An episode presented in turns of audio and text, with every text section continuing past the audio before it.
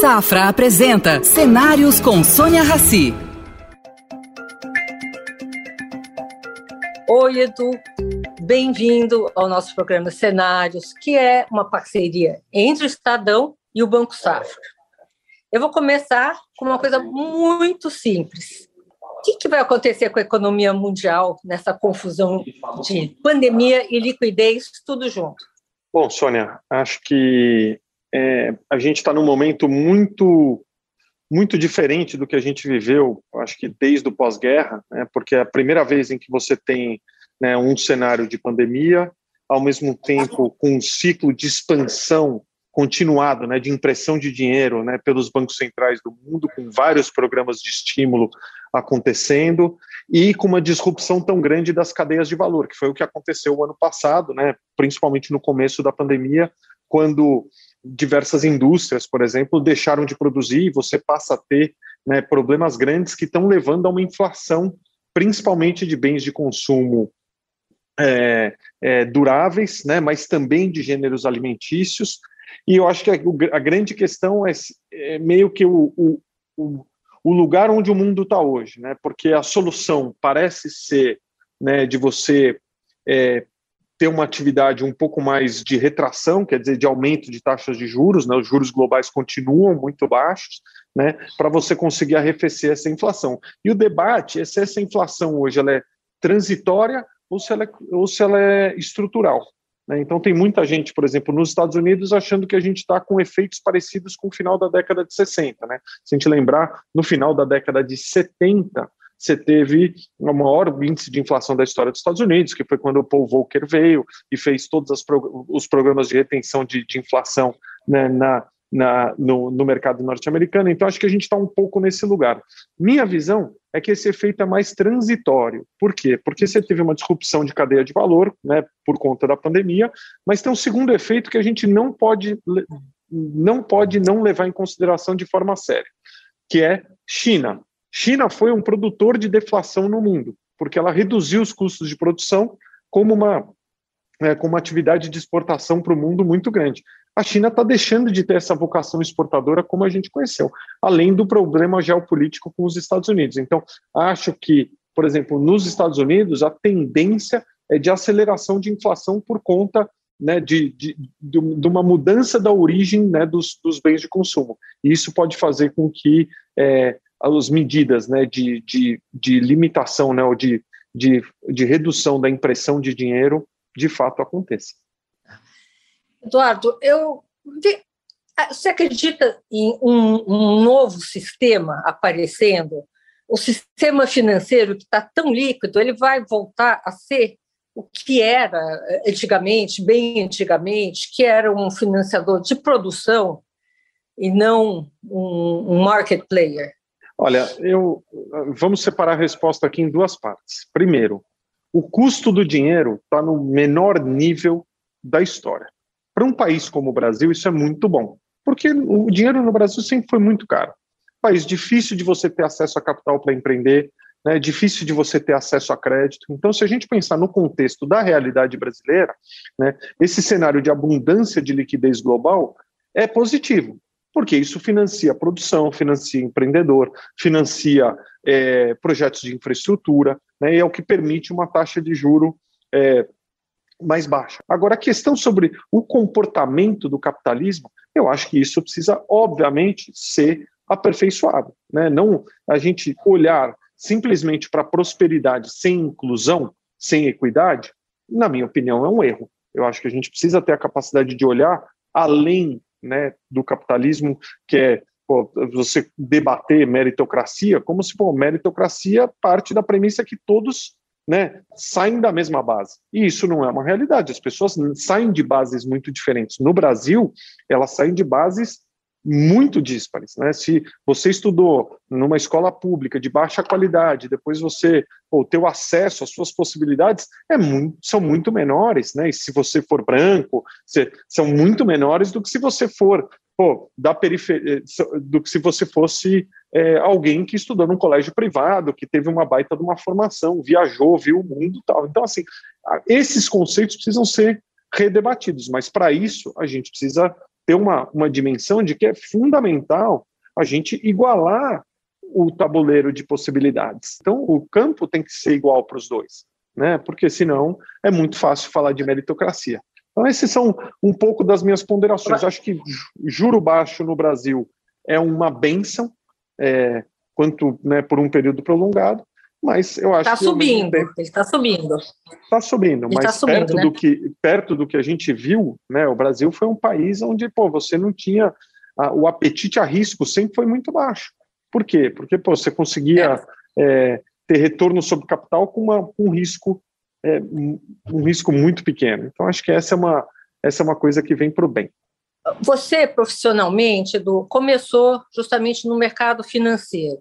Uh, conta um pouquinho da sua história, até você chegar na criação do Renova. Aliás, o Renova é já um, uma contribuição nesse vácuo eh, de desigualdade, né? tentar igualar as pessoas em termos de saber. Né? Mas aí a gente Perfeito. volta. Conta um pouquinho de você. Bom, eu comecei a trabalhar em 1995, quer dizer, milhares de anos atrás. Eu, eu trabalhei, né, eu sou filho de uma família de sou filho de uma família de imigrantes.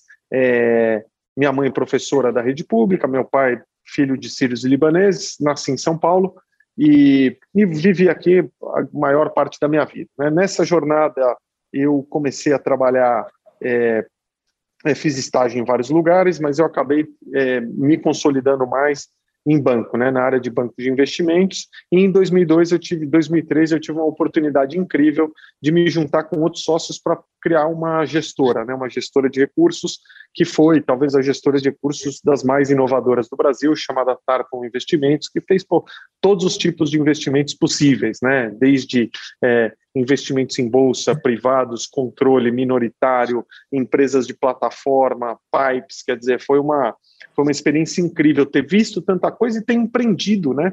Como, como, como assim, um, um fundador de uma empresa na área de gestão de recursos. Eu fiquei na Tarpon como executivo durante mais de 10 anos. Em 2014, eu tive uma oportunidade muito importante na minha vida, que foi é, de liderar um investimento grande na área de educação, né, numa companhia que naquela época se chamava Abril Educação, que era parte do grupo Abril, né, um grupo grande de mídia impressa, né, que enfim, foi super importante no Brasil, e eu liderei essa aquisição e acabei me tornando diretor-presidente dessa empresa. Eu fiquei cinco anos lá. E ao, conforme esse investimento foi chegando perto do seu final de ciclo, né, lá no ano de 2017, 2018, eu comecei a pensar qual que seria o meu próximo passo. E aí eu não me via mais voltando para a minha vida pregressa, né, fazendo as coisas que eu fazia lá junto ao Tarpon tal. Eu falei, bom, agora eu quero me dedicar aí pelo menos dois anos da minha vida ao Brasil e eu tirei um sabático cívico para ajudar a criação, né, liderar esse processo de criação do Renova BR. Né? Então, ajudei a formar a primeira turma e hoje o Renova BR é, alcançou aí um tamanho super expressivo que me dá um super orgulho. É, eu, mas eu queria saber o seguinte: você teve essa ideia do Renova, do, assim, uh, do nada? Existe alguma coisa parecida com o Renova lá fora? Ah, quando a gente criou, não. Hoje existem vários. Né? O Renova está sendo, felizmente, ele está ajudando a inspirar várias outras iniciativas em diversos outros países, o que me deixa super feliz e super orgulhoso. Quando a gente criou, é, as coisas mais próximas né, com a atuação do Renova eram as, os institutos de formação do Partido Democrata, do Partido Republicano, do Partido Socialista Francês, mas todas essas entidades partidárias. Né? E a grande inovação do Renova é ser apartidário. Apartidário. Né? É, efetivamente, né, acolher, respeitando que tem gente boa nos diferentes espectros ideológicos da política brasileira, receber essas pessoas e fazer com que essas pessoas pudessem ter um, um condutor né, da, da atuação delas na política. Então, hoje. Explica um pouquinho como funciona o Renova. Assim. Bom, o Renova é, é uma instituição né, que começou em 2017 com a vocação de receber e qualificar gente boa que tivesse disposta a entrar na política. Né? Então, um programa de formação, né, ele lembra um pouco é, quando a gente pensa né, os, esses bootcamps, né, um curso preparatório, lembra um cursinho pré-vestibular para as pessoas que querem entrar na política. E o Renova, desde 2018, né, da, quando teve a sua primeira turma, já formou quase 2 mil alunos, tem 175 alunos eleitos, né, dos nossos alunos que né, foram mais de mil alunos que concorreram às eleições e 175 alunos eleitos, o que pô, deixa a gente obviamente super feliz e satisfeito. Né? Agora, né? A gente acha. Como é que funciona? Como é que funciona o sistema de arrecadação do Renova? Como vocês se sustentam? Não, o Renova se sustenta através de doações né, de pessoas físicas e entidades filantrópicas e as pessoas, né, elas, pessoas que acham que, né, muitas vezes as pessoas falam, não, mas é pô, como é que pode que essas pessoas vão influenciar? Porque as pessoas partem da premissa que está todo mundo à venda, né?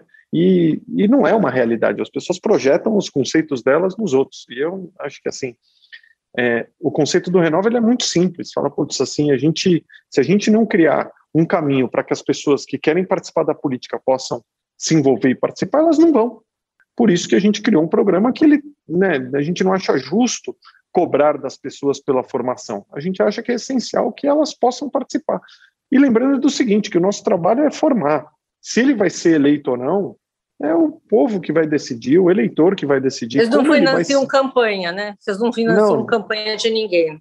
Não, nem poderia ter uma, uma vedação a essa, é, a, essa, a essa atividade. Então, assim, é, nem que a gente, né? Então, assim, as pessoas as pessoas são escolhidas, né? Os candidatos são escolhidos pela população. Isso é o mais importante, que a população vá lá e escolha. Escolhi, e, pô, e aí o cobre do representante dela, qual é o comportamento que ela quer ter, não quer ter, como é que ela quer que a pessoa se engaje, não se engaje. Isso é o mais importante, entendeu? Porque se no final... É... Existe limite de idade? Não. Existe algum, alguns heads? Não? Não, não tem limite de idade. Por favor. Ah, é muito Agora, difícil o processo de seleção, tá, Sônia?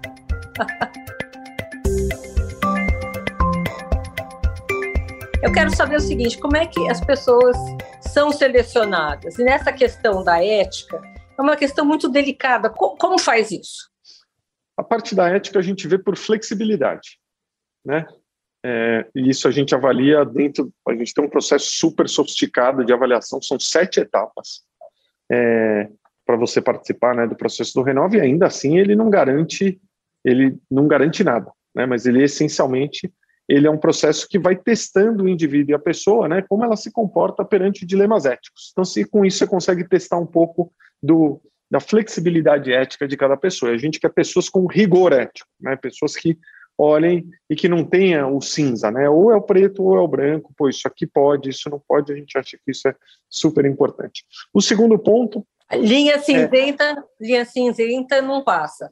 É, normalmente não passa. Você acabou de contar que tem TUI 75, né?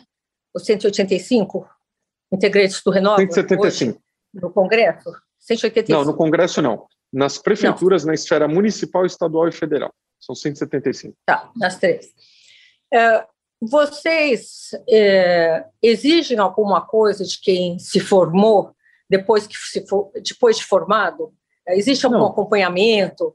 Fala, olha, fiz um mau investimento nesse que está perdido, sei lá. A gente não tem, a gente tem um programa de formação continuada, né, para quem quiser continuar participando da rede, com vários, por exemplo, semana passada a gente fez o workshop é, de planejamento de, de, de, meio de mandato, né, para ele, para quem está na esfera municipal, tem é, discussões né, de ferramentas para prefeitos, tem discussões de pô, como é que você constrói melhor diálogo, teve um intercâmbio grande com o governo da Dinamarca. Então tem várias coisas que a gente tem feito, mas a participação é, é voluntária, participa quem quiser. Eu vou, fazer uma, eu vou te fazer uma provocação. É, por que, em lugar de. Em lugar não, simultaneamente a formar pessoas, por que você, que tanto brigou por esse projeto que está de pé funcionando, também uh, não, não participa de um processo eletivo e hum. vai para o Congresso, para a Câmara, enfim.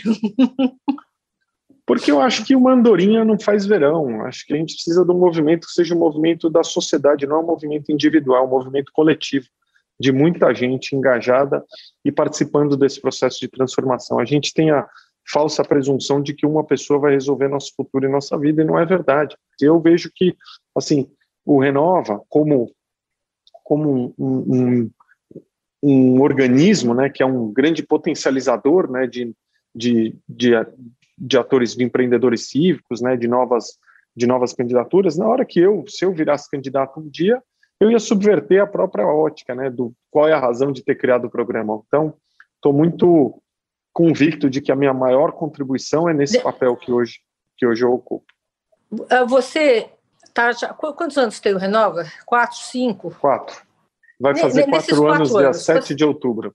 Tá. Nesses quatro anos, que, que você sentiu como aceitação desse projeto? A melhor forma da gente ver a aceitação do programa é através do volume de inscrições, né? E a gente teve nos últimos dois anos mais de 50 mil inscritos né, no processo seletivo é, do Renova. Hoje, se você é um jovem talento que quer participar da política, certamente o Renova vai estar no seu radar. Então, acho que ele está muito consolidado nesse lugar de ser uma porta de entrada. Né? A porta de entrada da política brasileira sempre foi muito estreita. Né? Ou você entrava através de um padrinho, ou através de um familiar, ou através de alguma pessoa que você conhecesse. Na minha opinião, o futuro está né, tá nessa né, em abrir mais essa porta e fazer com que a política seja mais acessível. E o Renova é um grande condutor desse processo. Então, eu vejo que vocês essas... planejam vocês planejam fazer uh, uh, outras iniciativas pelo Brasil para ele uh, ganhar volume, para vocês ganharem ah. volume? Se... Olha, Sônia, a gente já tem bastante volume, tá? Assim, hoje a gente rodou uma pesquisa nas últimas eleições, no ano passado, 20% do eleitorado brasileiro já sabe quem é o Renova, o que é um número importante. É, e a gente teve inscrições de todas as cidades médias e grandes do Brasil. A gente tem em determinadas câmaras de vereador, em Uberaba tem quatro vereadores do Renova, entendeu? Em Curitiba tem quatro, em São Belo Horizonte, três, em Belém, dois. Então, assim, a gente está em, em, cidades do interior do Rio Grande do Sul, em Bento Gonçalves tem. Então, tem. Acho que a gente está muito, muito bem distribuído. Né? E o que a gente pensa em fazer, obviamente, é, é criar capítulos regionais que possam ser articuladores né, de, de lideranças naquelas regiões. Me, me, conta outra coisa. Por que, que no começo, quando vocês criaram o Renova, vocês resolveram uh, por, por, montar uma escola, né? E não um partido.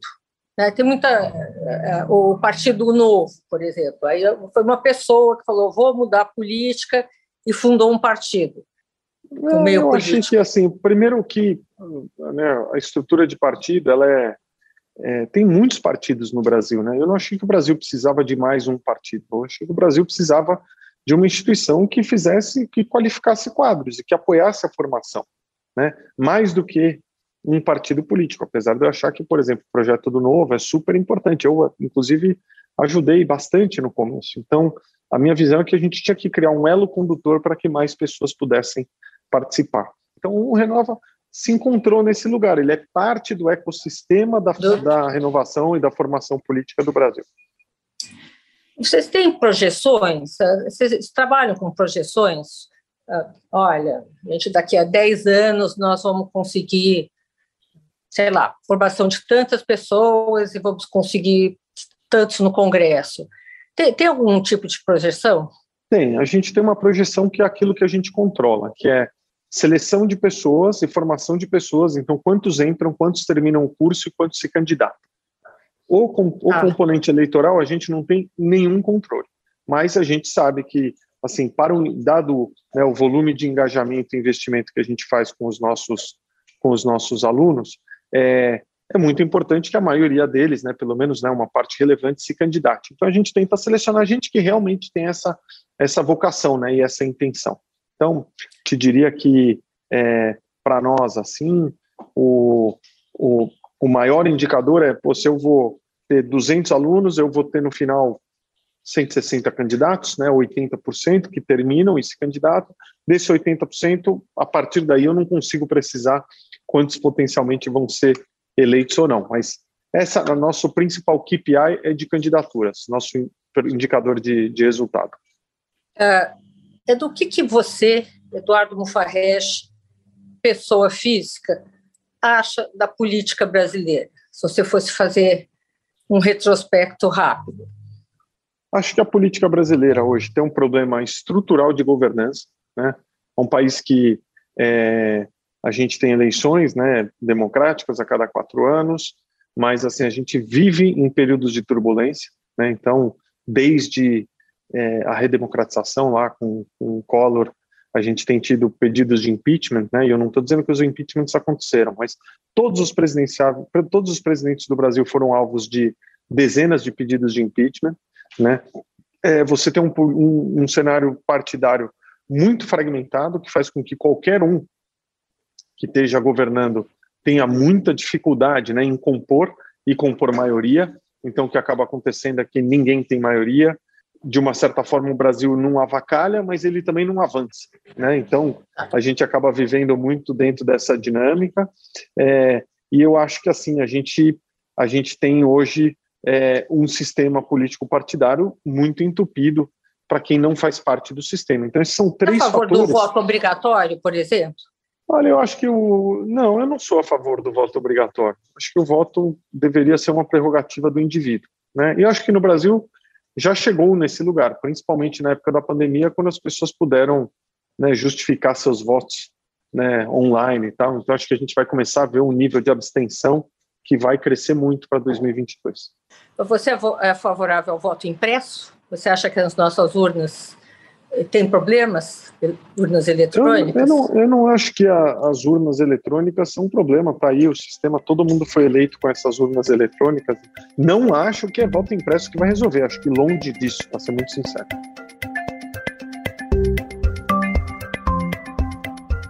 Uma, uma pergunta mais sobre voto. E voto distrital? Isso daí daria uma, um equilíbrio maior uh, para o Congresso? Acho que sim. Né? Hoje a gente tem um, um modelo que é o voto, voto proporcional em lista aberta, né? que ele faz com que, é, primeiro, o volume de candidatos seja muito grande, né? porque você tem que compor chapa, aí você tem, né? Aqui é uma provocação. Por que, que um deputado tem tantos assessores? Você já parou para pensar? Ele não tem já. tanto trabalho para assessor. Já. Qual a resposta? É, é, é para dividir os salários que essas pessoas ganham. Mas vamos dar um passo, vamos dar um passo para trás, né? Da onde vem essa composição? O nosso modelo, que é o modelo proporcional, ele pressupõe a composição, a formação de chapa. Como ganha sempre o primeiro da chapa, e a chapa é muito mais, muito mais longa, né? A chapa não tem um candidato, você tem 20, 30 candidatos. O que acaba fazendo é o seguinte: aqueles que tiveram contribuição para que o primeiro da chapa fosse eleito, esse primeiro da chapa passa a ter uma dívida de gratidão com essa pessoa. E aí, o que, que ele oferece? Um cargo no gabinete. Então, toda essa estrutura existe para remunerar esse sistema. Então, assim, acho que nosso sistema é ruim, tá? Não acho que o distritão resolve, acho que o caminho é o voto distrital, ele pode ser misto, pode ser puro, mas assim, a gente tem que reduzir o custo que de eleição. Isso, né? Temos que fazer isso e a gente tem que reduzir o volume de candidaturas.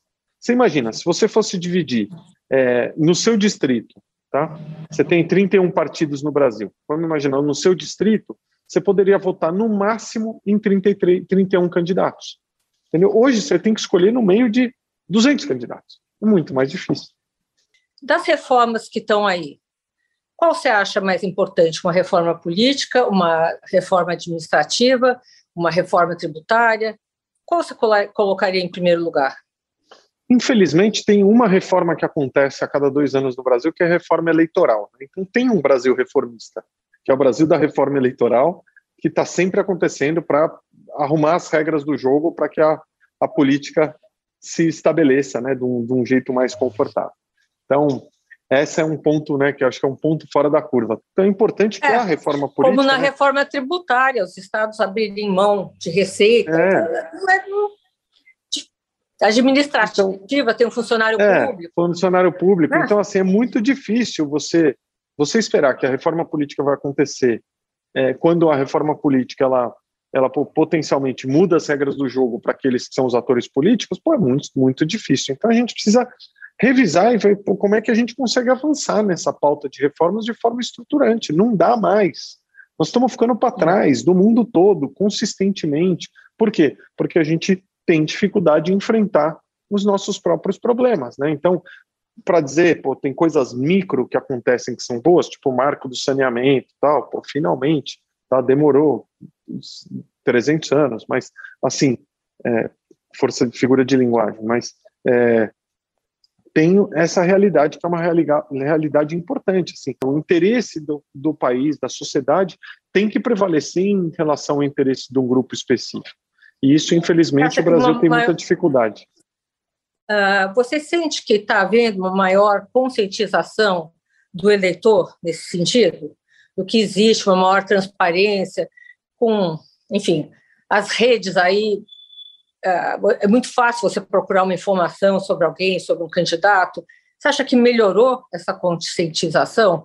E depois eu vou te perguntar o que você acha da guerra da fake news. Se eu acho que melhorou, acho que hoje o eleitor que quiser fazer um trabalho de pesquisa, ele faz.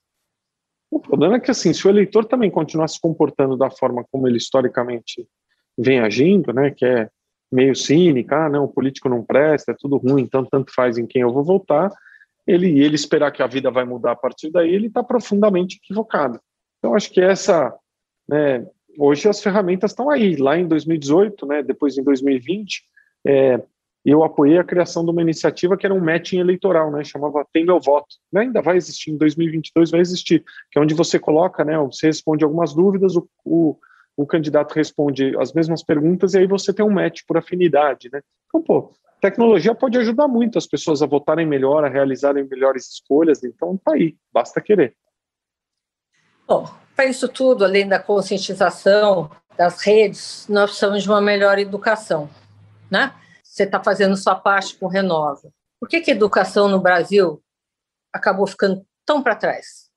Porque criança não vota, Sônia. Mas será que se ela votasse, ela não votava para ficar em casa? Não é isso. Brincando, não? Por que, que é mais fácil você investir num programa como o FIES ou um programa como o Pronatec, que são programas para jovens adultos, do que você que já votam, do que você investir em primeira infância?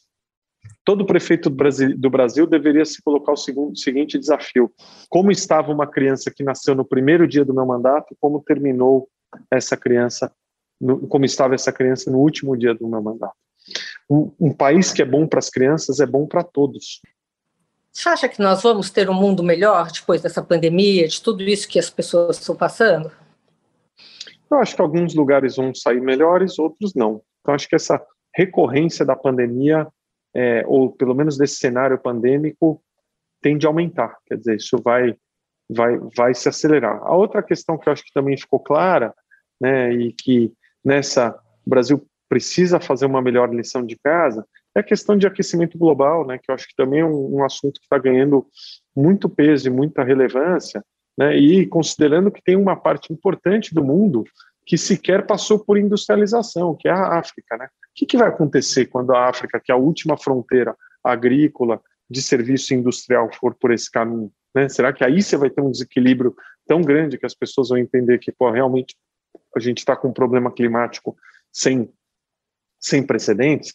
Então, é, acho que tem determinados pontos que estão muito, muito, muito claros na agenda que precisam, precisam ser trabalhados. Como é que a gente vai promover produtividade? Isso não é parecido com você estava falando da criança? Né? Você, uma, uma cidade que seja boa para uma criança viver, né?